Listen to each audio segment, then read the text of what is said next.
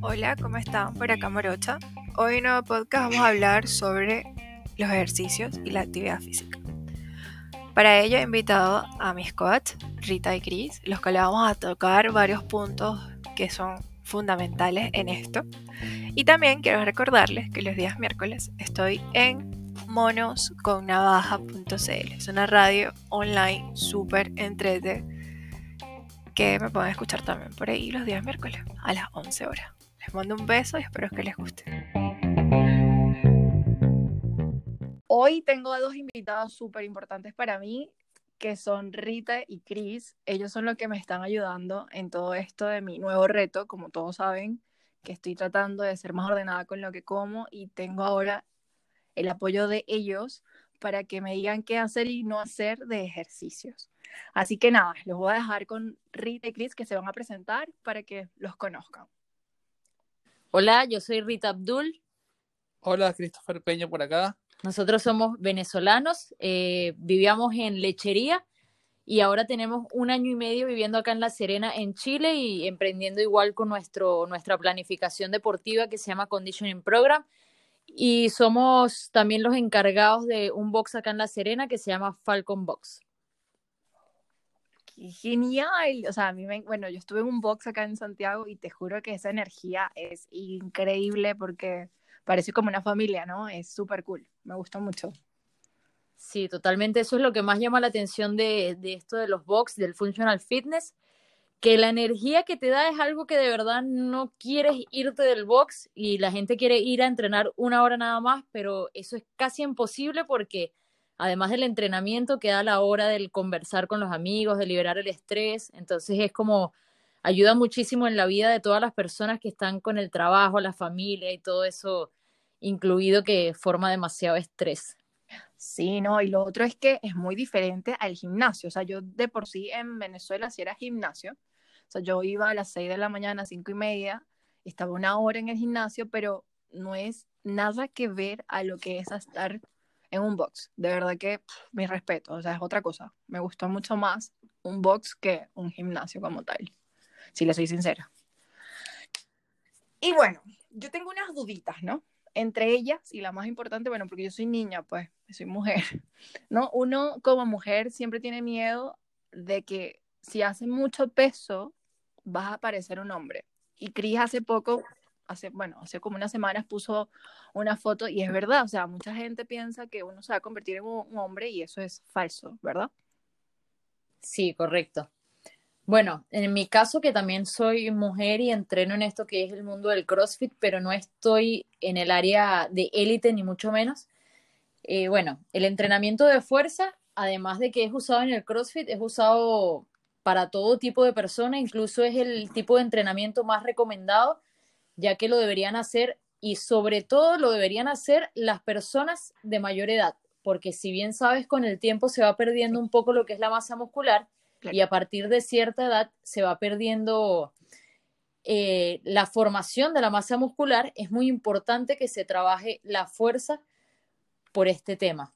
Eh, en el caso de las mujeres, obviamente, eh, me imagino que han visto demasiado la cantidad de, de cuerpos de competidoras de élite que puede haber en el deporte o en distintos deportes, que no se compara con un cuerpo de una persona que entrene de forma normal. Muchas veces este tipo de personas consumen algún tipo de suplementos alimenticios que los ayudan a incrementar un poco esa formación de masa muscular y en otros casos más extremos también tienen consumos de esteroides, lo que afecta mm. radicalmente las hormonas porque te crea más testosterona, que es lo que nosotras tenemos en menor cantidad que los hombres, y obviamente te lleva a un físico muchísimo más grande. Pero eso no quiere decir que una persona no pueda regular, o bueno, realmente una persona es casi imposible que naturalmente crezca de esa forma.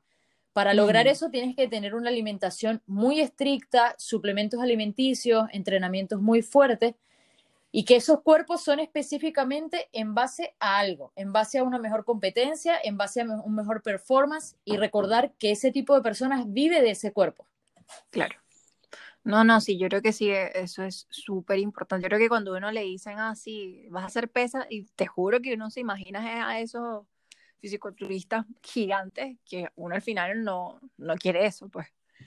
Ok, otra de mis dudas es que, bueno, ustedes saben que ustedes son los que me entrenan a mí, el orden de los ejercicios es importante, porque es que ustedes me dan, claro, al principio un calentamiento y luego va el, el, el workout, pero el orden es importante o nada que ver, se puede hacer como uno quiera. Sí, mira, eh, cuando nosotros como programadores este, colocamos todo este tipo de ejercicios enumerados de alguna manera, es porque tienen que hacerse en ese mismo orden, tanto de ejercicios como de repeticiones, porque mira, te lo voy a explicar de una manera muy fácil para no entrar muy profundo en el tema. Nosotros cuando programamos a una persona, a un cliente, le programamos por volumen de repeticiones, es decir, nosotros decimos un ejemplo, yo quiero que Gisbeli haga 5.000 repeticiones semanales, entonces yo coloco esas 5.000 repeticiones divididas en todos los movimientos que tú vas a tener. Entonces yo quiero que Gisbeli tenga un tonelaje de mil kilos. Entonces yo le divido esos mil kilos a Gisbeli en el tren inferior. Entonces tiene ocho ejercicios, mil kilos por ocho. Y entonces todo eso va programado estrictamente por un orden, por una repetición, por un volumen, por un tonelaje. Todo exactamente está por algo. O sea, Rita y yo, que somos como expertos en, este, en esta área de programación, eh, una persona que te coloque o, te, te, envíe una planificación y, con números que no estén en un volumen semanal, eh, es una planificación que no está totalmente personalizada o que lo está generalizando a todos sus clientes para, para facilitarse el trabajo, pero de verdad que este trabajo de, de programar es súper complicado porque tienes que tener, eh, si la persona es principiante, si la persona es avanzada, si la persona llega al gimnasio, si la persona hacía CrossFit, si la persona era un atleta de, de atletismo, entonces es un tema súper complicado y muy específico, por eso es que somos tan enfáticos en, en molestar o fastidiar a, a cada vez que las personas suben un video vemos que no están haciendo algo como, como tiene que ser. Eh, somos minuciosos porque ese es nuestro trabajo y nosotros trabajamos con salud. Pues yo no puedo ver a una persona que le estoy metiendo una mm. sobrecarga por repeticiones o que está haciendo algo que sé que le puede hacer mal y se lesiona y eso es súper súper mal recomendado a nosotros mismos que alguien se nos lesione. Pues. Y para agregar otra cosa, este, obviamente los ejercicios que se realizan en primera instancia son los que vas a hacer como con mayor eh, con menor cansancio. Entonces quiere decir que son los ejercicios que más le vamos a colocar énfasis. Por ejemplo, si eh, normalmente, obviamente uno se cansa mucho más haciendo piernas o haciendo tren inferior que haciendo tren superior. Si tenemos una planificación, por ejemplo, de full body, eh, normalmente puedes colocar los ejercicios de pierna primero porque son los que te van a demandar más energía y los de tren superior luego, que vas a estar cansada, pero no va, no va a representar algo que no puedas hacer. Y todo eso también va agregado al volumen y todo el tema que llegues, llegues a, esa, a ese ejercicio fresca todavía. Perfecto. No, súper claro. Sí, bueno, yo creo que también está, uno se organiza, ustedes organizan eso por los trenes. Pues, por ejemplo, el tren superior es tal y tal día y el inferior es tal y tal día, o puede hacerse todos los días lo mismo, no creo, ¿no? Realmente se trabaja por grupo muscular. Lo que pasa es que hay, hay dos, dos, temas distintos. Estamos hablando del tema, por ejemplo, de un entrenamiento convencional de gimnasio, donde como la carga es tan específica para cada músculo, hay que darles descansos eh, un poco más prolongados, más, más largos. En el caso de CrossFit, por ejemplo, en el CrossFit sí es un detalle que todos los días se puede trabajar los mismos grupos musculares o, tren superior e inferior de igual forma solo que ya de parte del coach también vas a entablar si un día tienes sobrecarga, si el otro día es de resistencia, si el otro día trabajaste pero el movimiento pero ya sin peso, o sea, ya eso va variando. Pero en el caso de entrenamiento de gimnasio sí, tienes que darle descanso, o sea, trabaja por grupos musculares para darle el descanso pertinente y que se pueda recuperar, porque el descanso influye muchísimo en lo que es la, la formación de músculo. Y ahí podemos entrar en que el dormir entonces cumpliría una importante fase, ¿no? Dentro de todo esto. O sea, es ideal Mira, que no duerma sí. entre 6 a 8, algo así. Eh, realmente lo ideal es que duermas 8 horas y que puedas y que duermas antes de las 10 de la noche, porque en ese ciclo es donde tu cuerpo se va a recuperar de la forma correcta. El dormir como tal o el descanso del cuerpo va a influir demasiado en lo que es la, la construcción de masa muscular o de músculo como tal, porque en el momento en que el músculo se recupera es donde se produce el crecimiento del mismo, no cuando estás haciendo ejercicio. Durante el ejercicio tú estás destruyendo o lastimando el músculo y en la recuperación es el momento en que el músculo va a empezar a tomar forma y a crecer. Por eso es que nos duele, bueno, a mí me duele horrible ese ejemplo. Cuando ustedes se ponen a hacer legs, o sea, piernas, es increíble de verdad lo cansada que uno queda. Y imagino que Sí. es por eso, ¿no? Porque está haciendo la rotura. Mira, nosotros tenemos personas que, que nos dicen, coach, eh, yo estoy durmiendo las 8 horas, me acosté a las 1 de la mañana y me paré a las 10 de la mañana, o a las 9 de la mañana. Y eso no es un sueño acorde, eso no es un sueño natural, eso no es un sueño profundo, porque hay un trasnocho. Entonces, no hay una recuperación, eh, como decir, adecuada de, de este ejercicio. Entonces, por eso esa persona puede que sea que esté sufriendo estancamiento, puede que esa persona no recupere lo que tiene que recuperar, puede que el músculo no se forme como tiene que formarse, porque es muy importante el sueño tanto como la alimentación. Ustedes tengo apenas un mes y, y sí, o sea, siento que igual acostando eso a las nueve y media, diez y descansa, se siente, uno se siente descansado el día siguiente. O sea, tú te despiertas con ánimos para poder entrenar de nuevo y todo esto, porque si no, ¿cómo vas a tener Claro. ánimos, no? Para poder hacerlo. Sí, es que si el cuerpo no se recupera, no rinde al otro día. Y por eso también hay que, hay que cuidar los volúmenes, porque si tú, por ejemplo, entrenas un día completamente al fallo muscular, al otro día probablemente quizás no tengas ni ánimos ni, ni el cuerpo se recupere para que puedas entrenar. ¿Cuál cree ustedes que sea el área más difícil para que, o sea, se defina o todo tiene como un, o sea, es general o depende de cada persona? Sí. Esto también difiere un poco entre mujer y hombre. Normalmente la mujer no tiene, eh, no tiene como mucha fuerza en el tren superior, Mm, porque bueno, perfecto. realmente como que siempre hemos estado con el terror de ponernos grandes, de que si los brazos me crecen, de que no sé qué, pero para nada en ese sentido.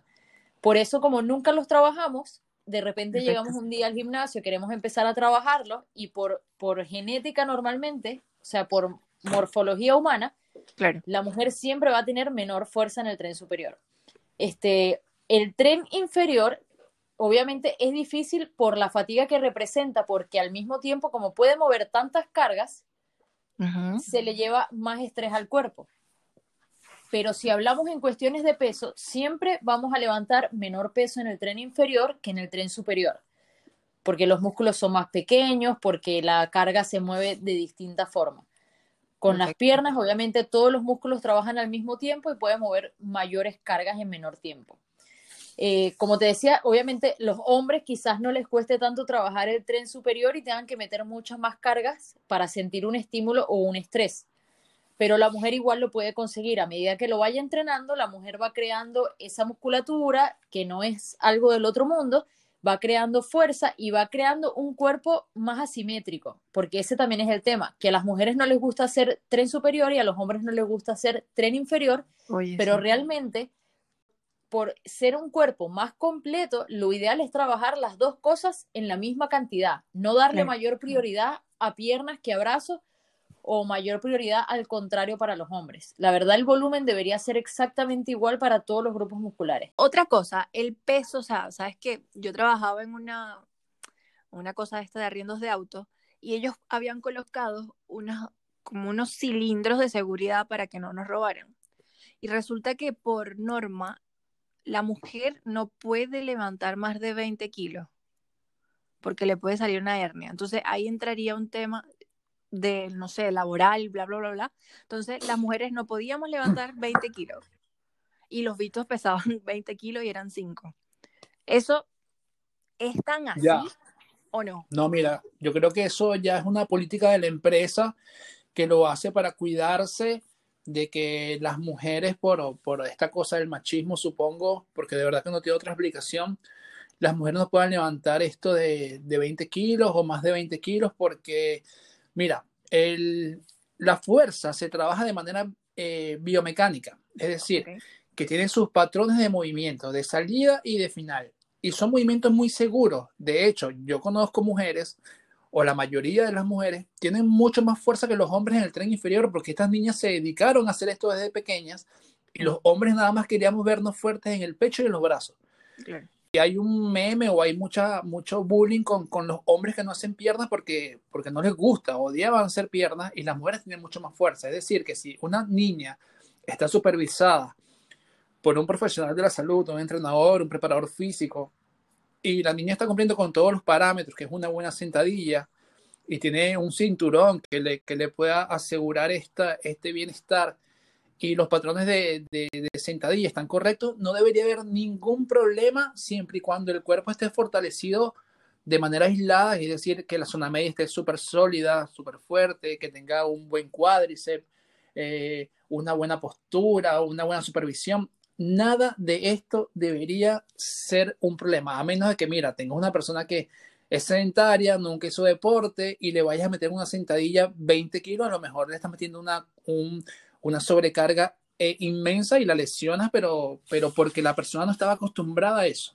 Pero- Solo por eso. Pero realmente le puede salir una hernia a un hombre o a una mujer por igual si no están físicamente preparados para mover eso que estabas diciendo. O sea, Ah, si hablamos de 20 kilos, este, la verdad 20 kilos no es una carga, para nosotros que entrenamos, 20 kilos no es una carga que represente alguna, Algún peligro. algún peligro, exacto. Ahora, claro, si me dice, son los cinco objetos que estabas diciendo que pesan Sí. 20 kilos y en total suman 100 kilos y los tienes que mover todos al mismo tiempo, obviamente es una carga abismal que a cualquiera, sea mujer o, u hombre, le va a ocasionar una, una lesión si su cuerpo no está preparado para mover esto. Claro. Más, no sé si, si has visto que, por ejemplo, hombres que trabajan eh, llevando cajas o cualquier cosa, en algún momento de su vida tienen lesiones de espalda, pero no por el peso que muevan, sino cómo mueven el peso y que su cuerpo, eh, si bien es cierto, en algún momento se acostumbran, no sé si has visto que siempre para buscar algo del suelo, en lugar de bajar la cadera, lo que hacen es bajar el torso completo y dejando la cadera arriba. Sí. No sé si me, si me explico un poquito sí, de sí. forma gráfica, pero haciendo eso, obviamente la carga del lumbar es súper fuerte y eso sí o sí va a terminar en una lesión, por el patrón de movimiento más que por el peso movido. Mire, conozco más hombres con lesiones en, en lumbares que, que Que mujeres. mujeres, también. claro. Mucho más hombres por, por irresponsabilidad, por quererse hacer más fuerte que, que otros en el gimnasio, por cuestiones de ego. Pero de verdad que en las mujeres no, no es un caso normal esto de una, una De una hernia lesión lumbar, lumbar. sí. hacer mil abdominales, ¿verdad? Que no va a hacer que, tú, que se marquen, pues. O sea, de verdad, yo lo viví. Yo me acuerdo que hace cinco años yo estaba haciendo una dieta. No tenía potito, pero la barriga la tenía súper plana, que de verdad yo nunca hacía abdominales y se me marcaron. pues. Eso no tiene nada que ver con los ejercicios. Igual es bueno hacerlo para reforzar, pero, pero ¿cuál es ese? Yo digo que es más un mito, ¿no? Sí, totalmente, porque el abdomen es netamente comida. No hay, o sea, obviamente el trabajar la zona abdominal te va a crear una, te va a crear, perdón, una musculatura, que esa musculatura es la más importante de todas, porque tú necesitas que toda tu zona media pueda soportar ambos extremos de tu cuerpo. O sea, yo no puedo pretender levantar una sentadilla con un peso que mi, mi zona media no soporte, porque a lo que vamos ahora es que sí o sí es una lesión pero para que tú tengas un buen abdomen o una marcación abdominal, va netamente con lo que es la comida. Empieza por la cocina y termina por la cocina. Por el déficit calórico inclusive. Es importante tener un déficit calórico para que las calorías eh, consumidas sean menores a las, kilocalo- a las calorías perdón, que, que tú gastas en el día. Y con eso puedas conseguir una definición. Pero Claro, o sea- hacer mil abdominales no te va a asegurar, o sea, conozco personas que hacen mil abdominales y que no tienen el abdomen marcado, o conozco personas que son tan delgadas que se les ve el abdomen marcado, pero no son fuertes de abdomen. Entonces, di, O nunca han hecho un abdominal. exacto, nunca lo han hecho. O sea, conozco personas que nunca han hecho abdominales, ejercicio abdominal, y netamente porque son delgados, se les marca el abdomen. O sea, ahí Pero- influiría la masa muscular, pues, el, el, el porcentaje, ¿no? El, el porcentaje de grasa. El porcentaje de grasa, eso, correcto. eso, eso. Que siendo una persona muy delgada, si bien es cierto, no tiene masa muscular, tampoco tiene alto porcentaje de grasa porque es una persona muy delgada. No tiene un peso mayor. Pero para ser más específico, ¿qué tenemos que buscar nosotros si queremos ser buenos entrenando o mejorar en el entrenamiento? Tengo que buscar una fortaleza de mi zona media, que no nada más son los abdominales, incluye también lo que es el lumbar y la zona de los glúteos y los aductores. Tengo que ser muy fuerte en toda esa zona, aunque no se me marquen los abdominales, para yo poder mover cargas mayores, ya sea en tren inferior o tren superior. Perfecto. Otra cosa, Giseli, es que eh, no hay un ejercicio que te haga bajar de peso General. eh, general específico, no hay ni uno. Lo único que te va a hacer bajar de peso es alguna actividad física, si bien es cierto que la que más te guste, natación, carrera, atletismo, básquet, la que sea, pero con un déficit calórico. Es decir, que tú para bajar de peso, lo más importante o lo primero que tienes que tener controlado es la alimentación. Después que tú tienes controlada la alimentación, le agregas actividad física y ahí vas a tener por seguro un déficit calórico, que es lo que te va a permitir que se te vea el abdomen, que tengas el glúteo marcado, el cuádriceps marcado, que tengas los gemelos súper definidos y etcétera. Pero no importa si haces mil abdominales diarios, no importa si tú entrenas tres horas seguidas diarios, si tú comes mm, o si tú ingieres más calorías de las que gastas, no estás haciendo absolutamente nada. Sí, yo creo que es un tema clave, ¿no? Yo, bueno, como dicen, es el 90% lo que comes y el 10%, o no sé, quizás menos, no sé, pero así es lo- como yo lo manejo, ¿no? 90% lo que comes y el 10% es la actividad física o, o lo que hagas para moverte, ¿no? Sí, Sí, pudiese ser un 70-30, 70%, También. de alimentación, 30%, por- no, bueno, 60, incluso, 20, 10. sí, porque incluso se agrega 60% de alimentación, 20% de descanso y 10% de ejercicio, viendo que el ejercicio termina siendo un porcentaje demasiado mínimo en lo que va a ser una, un cambio de recomposición corporal. O sea, es como te dice Chris, por ejemplo, hay personas que a nosotros nos llegan y nos dicen, mira, es que yo quiero tener más piernas. Ajá, pero claro, no hay un ejercicio que te pueda hacer que tus piernas de la noche a la mañana crezcan o adelgacen. Simplemente tú vas comiendo lo que tienes que comer y moviendo el músculo que tienes que mover y vas a ver cambios. Y también que, quieren los cambios, o sea, tienen, por ejemplo, Mañana. 30 años de, de un hábito alimenticio terrible Sin y, actividad y- física. y quieren, ay, coach, yo tengo una boda en dos meses, necesito llegar aquí como y te enseñan una foto de, no sé, Britney Spears en los 2000. Y tú como que, mira, no, esto es imposible porque tienes toda tu vida haciendo todas las cosas mal y no creas que en un mes, dos meses, aparte de que las cosas han cambiado tanto de que ahora tienes que hacer eso un hábito.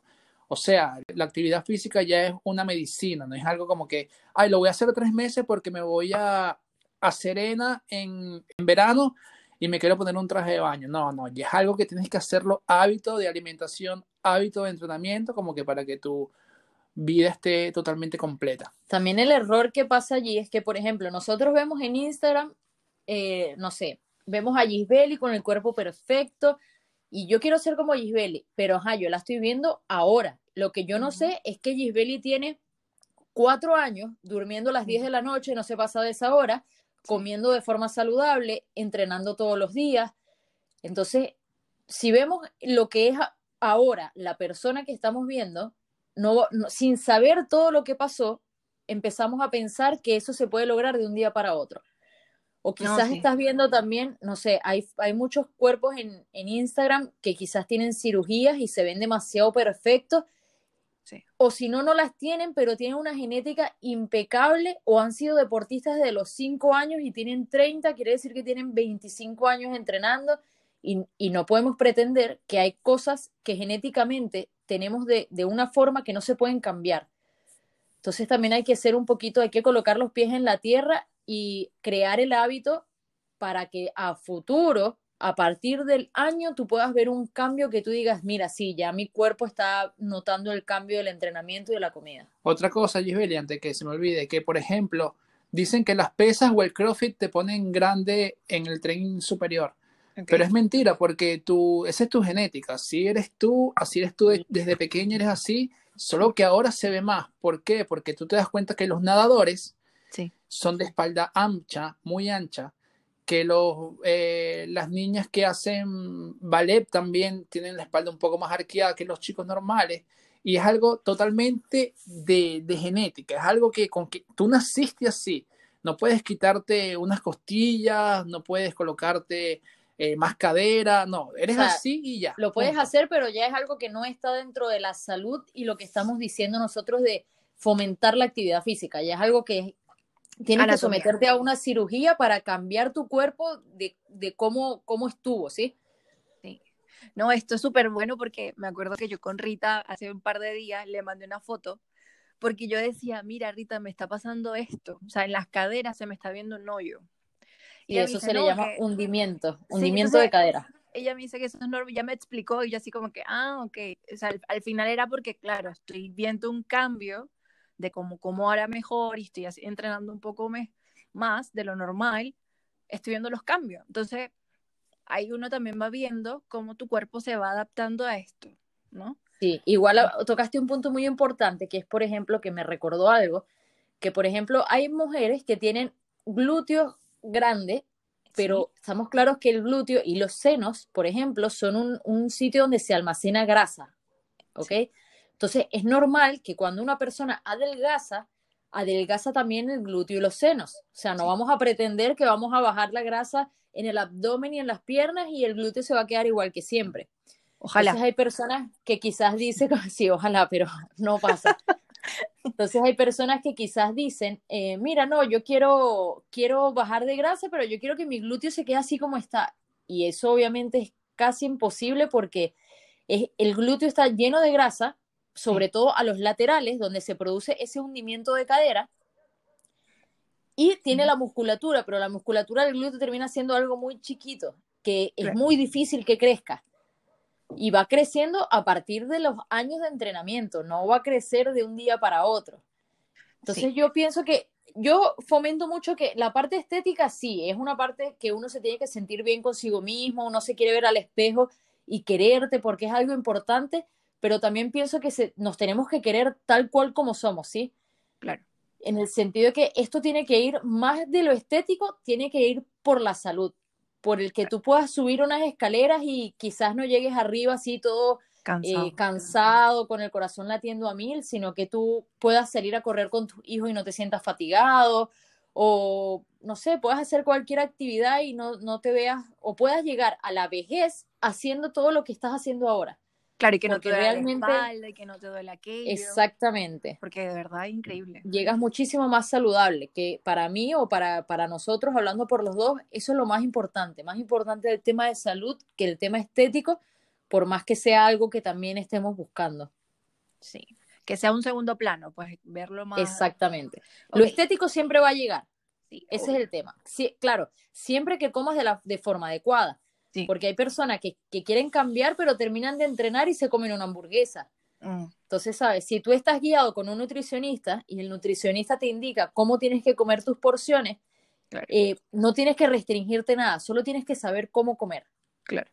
No, sí, eh, también hablé un poco sobre eso y es verdad, o sea, uno a veces nos quieren instaurar una dieta cuando puedes comer sano y comer muchas cosas, pero no es una dieta aburrida que, que nada que ver, o sea, los tiempos están cambiando en ese aspecto y es súper bueno, pues, al final. Sí, las dietas restrictivas no funcionan, no perduran en el tiempo. No, Lo y al que final tenemos que que- buscar sí, es que perdure, exacto. ¿no? Y el rebote que te da, porque, ok, hoy no comes pan, no sé qué, nada, y cuando empiezas a comer, rebota y ganas más lo Terriblemente. Terrible, el doble o el triple. Claro, porque es insostenible. O sea, puedes hacerlo dos o tres meses, pero cuando lo Sí. sueltas, chao. No, y te cuesta. Además que es un sufrimiento. Sí, horrible, espantoso. ¿Qué podemos decir del cardio? Porque tengo amigas, o sea, conozco, que ellas hacían tres horas de cardio, cero pesas, obvio, pero era como tres horas montada en una elíptica y yo así como que, ajá, pero ¿cuál es la idea de estar tres horas? ¿No? Eso es bueno, es malo, o sea, es mejor controlarlo en menos tiempo.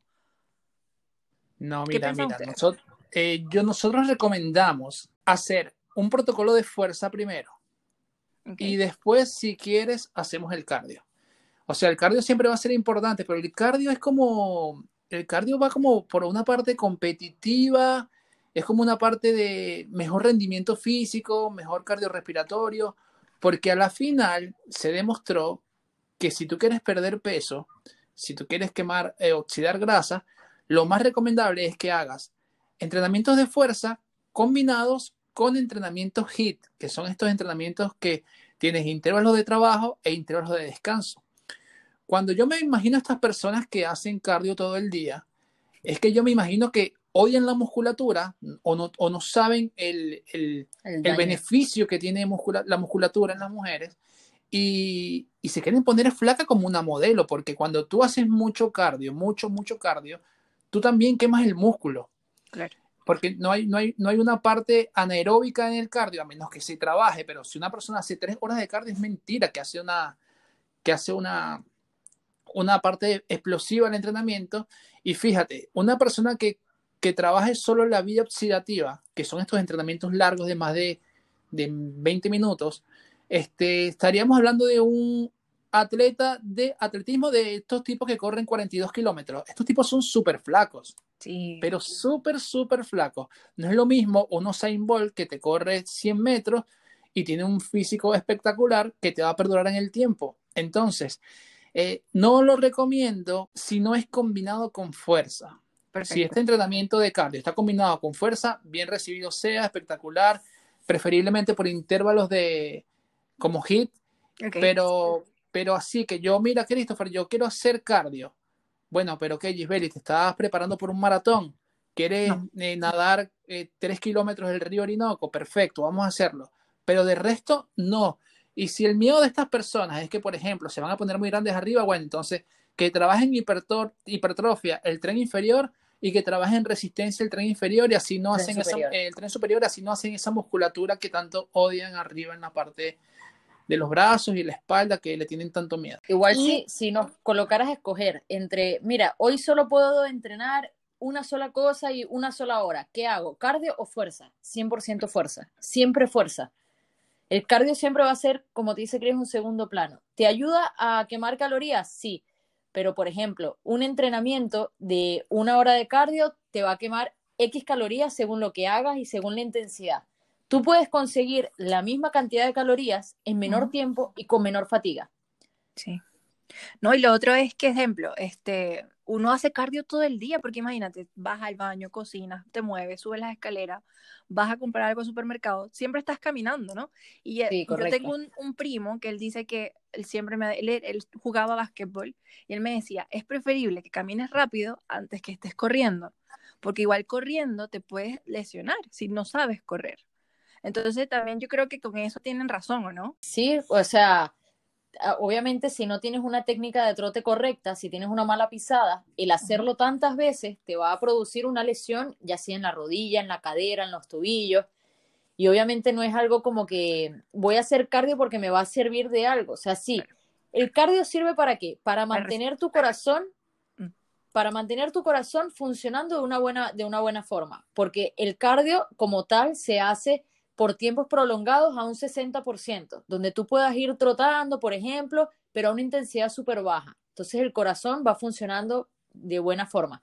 Pero no es recomendable hacer trabajos largos todas, o sea, tantas veces por semana.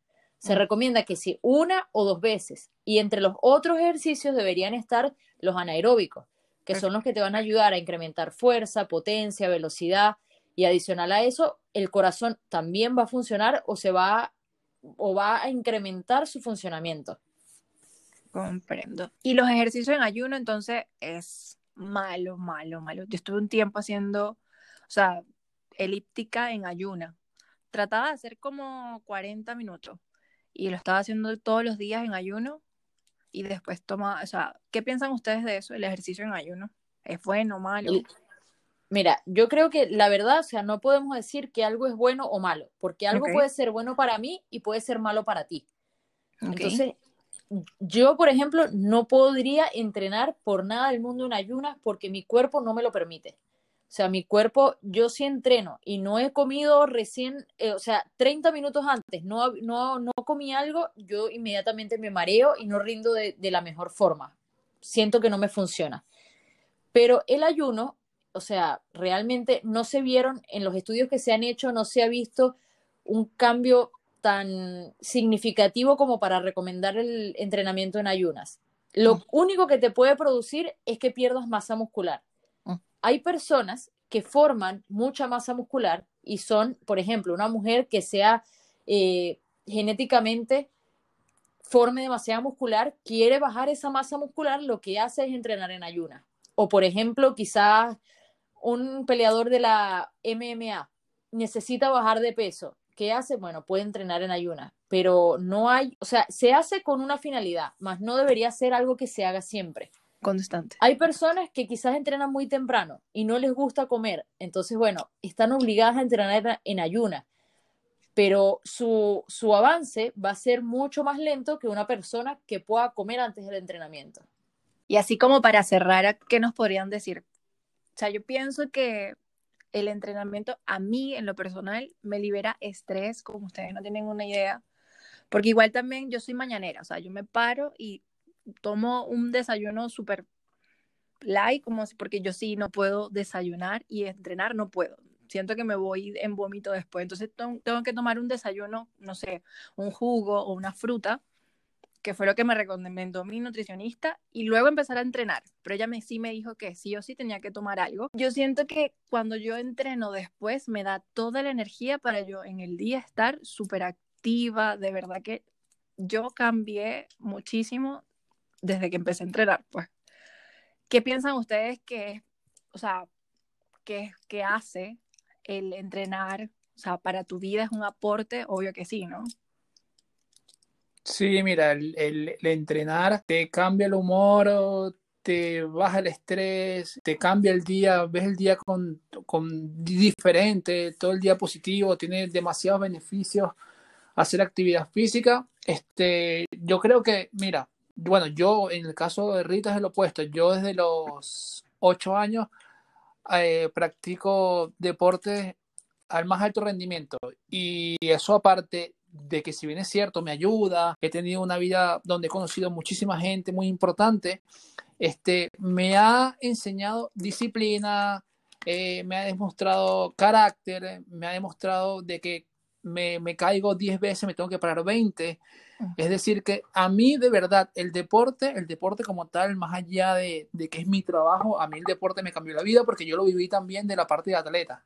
Entonces yo creo que las personas que tengan la oportunidad de probarlo, de hacer deporte con alguien que de verdad le sepa medir su progreso y que no le haga algo tan invasivo al comienzo, que lo que haga en vez de enamorarlo sea espantarlo, yo creo que el deporte puede cambiar el mundo, tal, tal, tal cual así. Ya Rita tendrá otro, otro, otra opinión, porque Rita era de la persona que nunca entrenó y ahora entrenó y bueno, ya, ya es otra opinión. Sí, totalmente. Yo era de las, de las chicas que iba al gimnasio y estaba pendiente de ir los lunes, miércoles y viernes, que era pierna. Y los martes y jueves, ah, no, es que no pude porque estaba estudiando. Cualquier cosa le inventaba a mi entrenador y le decía, no, mira, yo no quiero hacer nada que tenga que ver con tren superior, porque tenía esa mala idea que quizás te inculca la sociedad. Y bueno, ahora ya esos, todos esos mitos se han, se han extinguido. Quedan personas que aún lo piensan así, pero bueno, hay mucha información en Internet y, en redes sociales y todo que, te lleva a algo más allá. Pero era de ese tipo de, de persona que no, no quería hacer nada. Pero de, tren superior, iba al gimnasio dos meses seguidos, me perdía tres, aparecía cuando estaba llegando, no sé, Semana Santa o cuando medio me motivaba, pero luego empecé, por ejemplo, en el gimnasio, eh, una vez dije, bueno, mi entrenador me dijo, va, pero, pero vamos a hacer algo de hombros, de, de tren superior, vamos a hacerlo para que veas qué tal. Ese día lo hice y de ahí en adelante empecé como a ver mis cambios en, en la parte del tren superior y fue algo que me enamoró. Incluso fue algo que me gustó muchísimo más que el cambio que habría tenido en mis piernas. Sí. Y de ahí en adelante, más nunca le hice el quite a lo que era el tren superior, porque de verdad que es algo que te estiliza demasiado cuando tú te quieres colocar una, una camisa, una, un escote o cualquier cosa. Sí. Bueno, entonces pasé de esto y empecé a hacer, fui a una clase de prueba en CrossFit allá en Lechería Ok. y fue algo que la primera vez fue horrible, tuve que, que subir las piernas porque terminé mareada, quería vomitar, no, ni siquiera había comido, ni siquiera había comido bien. Y la verdad de ahí en adelante es como un reto, ¿sí? Como que todos los días tú vas y estás haciendo otra cosa, quieres lograr otra cosa nueva. Hay un ejercicio que tú ves que, por ejemplo, los pull-ups era algo que todos los hombres lo podían hacer y las mujeres no todas podían hacerlo. Y eso es algo que ya tú ves que si te dice, o sea, ya tú ves, si no lo puedes hacer y el resto sí, es como que no, yo tengo que hacer esto.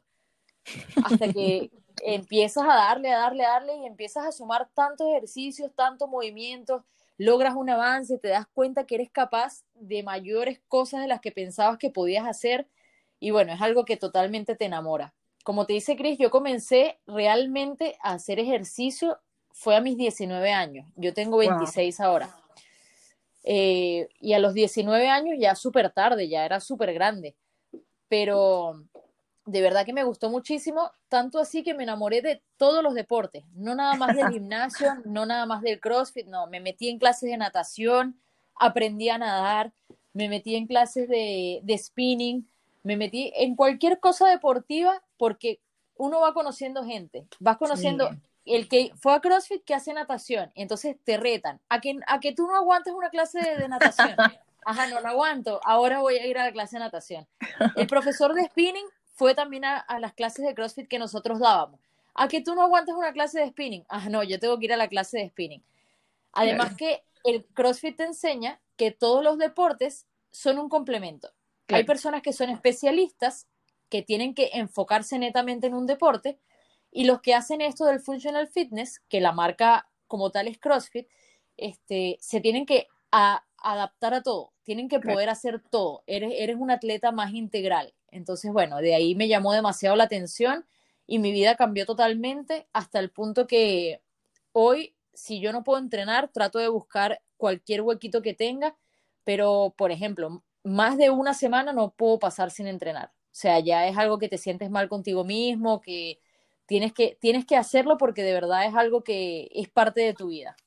Sí, no, yo creo que uno se acostumbra a eso, ¿sabes? Porque yo me acuerdo que yo hace, antes de llegar a Chile, yo iba todos los días al gimnasio. Yo, yo sí en Venezuela, tampoco yo era muy amante del gimnasio, pero sí me gustaba hacer ejercicio, siempre hice natación y todas estas cosas, pero cuando tu cuerpo se acostumbra a hacer ejercicio y dejas de hacerlo, como que te hace falta, es como que, oye, falta hacer algo, falta estar activo. Yo subía mucho a la montaña, aquí en Chile hace mucho frío, entonces tienes que tener ropa para ir a la montaña. Entonces como Sí. que todo cambia y cuando vuelves a activarte es otra cosa, de verdad que es otra cosa. A mí me encanta también. Sí, de verdad, mira, también te queríamos así como felicitar porque, mira, no, no estás haciendo lo mejor posible. Supimos que con- comenzaste con elástico, compraste una kettlebell, hiciste aquello, hiciste lo otro. Entonces, también es como que en la parte más difícil de una pandemia, donde nunca estábamos preparados para esto, te adaptaste, empezaste y te has mantenido y eso para nosotros es súper importante. También que las personas se sientan bien que sepan que pueden eh, molestarnos, fastidiarnos a cualquier momento, porque nosotros somos los responsables de, que ustedes estén en esa supervisión. Que puertas abiertas por acá, cuando quieras, solo dilo y Ay, muchas y gracias. Bueno, vamos a esperar que salgamos de esta locura y te juro que me lanzo a la Serena. Y los Sí, por lo menos una semana de vacaciones. Ay, sí, no, de verdad que hace falta la playita. Yo soy de Cuyagua, no sé si Cristi ha contado un poquito de mí. Yo soy de Cuyagua y yo vivía todas las semanas en la playa y esto así de no estar tanto en la playa me colapsa un poco, pero bueno, me meto a la piscina. Bueno, aquí la playa igual, o sea, aquí no hay ninguna temporada que tenga Sí. un poquito de calor para entrar a la playa, pero igual verla no está mal. Sí, sí, no, no, me imagino, me imagino. Ay, gracias por este tiempo. Yo igual los adoro a ustedes dos. O sea, yo sé que no hemos tenido nuestros altibajos y no hemos, con Rita recién nos pusimos en contacto, pero de verdad, muchas gracias por su apoyo. Me encanta estar con ustedes. Bueno, como todos, todos tenemos días malos, días buenos. Yo un poco soy un poquito eléctrica, pero bueno, muchas gracias de verdad y gracias por esto, por hacer No, gracias este a ti episodio. por la confianza, porque también es difícil trabajar a distancia, nosotros somos mucho de, de corregir en el momento, de estar atentos a lo que están haciendo. Y esto fue un cambio drástico a lo que nuestro trabajo normalmente es en el box. Si bien, si bien trabajamos con personas a distancia desde ya hace un año y medio y lo hemos llevado súper bien, pero, pero claro, nada se compara con lo presencial. Sí, Pero bueno, gracias a ti por la confianza, por mantenerte, por estar activa, porque para nosotros eso es súper, súper importante, que, que, que estés motivada siempre. Y es un punto gracias. súper difícil en esta, en esta situación. Me imagino. Pero bueno, muchas gracias, no les quito más tiempo. Le mando un beso a los dos. Que estén muy bien. Igual a ti, gracias por esta Chao. entrevista. Estuvo súper divertido. Espero que les haya gustado y le mando un beso gigante y agradecerles por escucharme.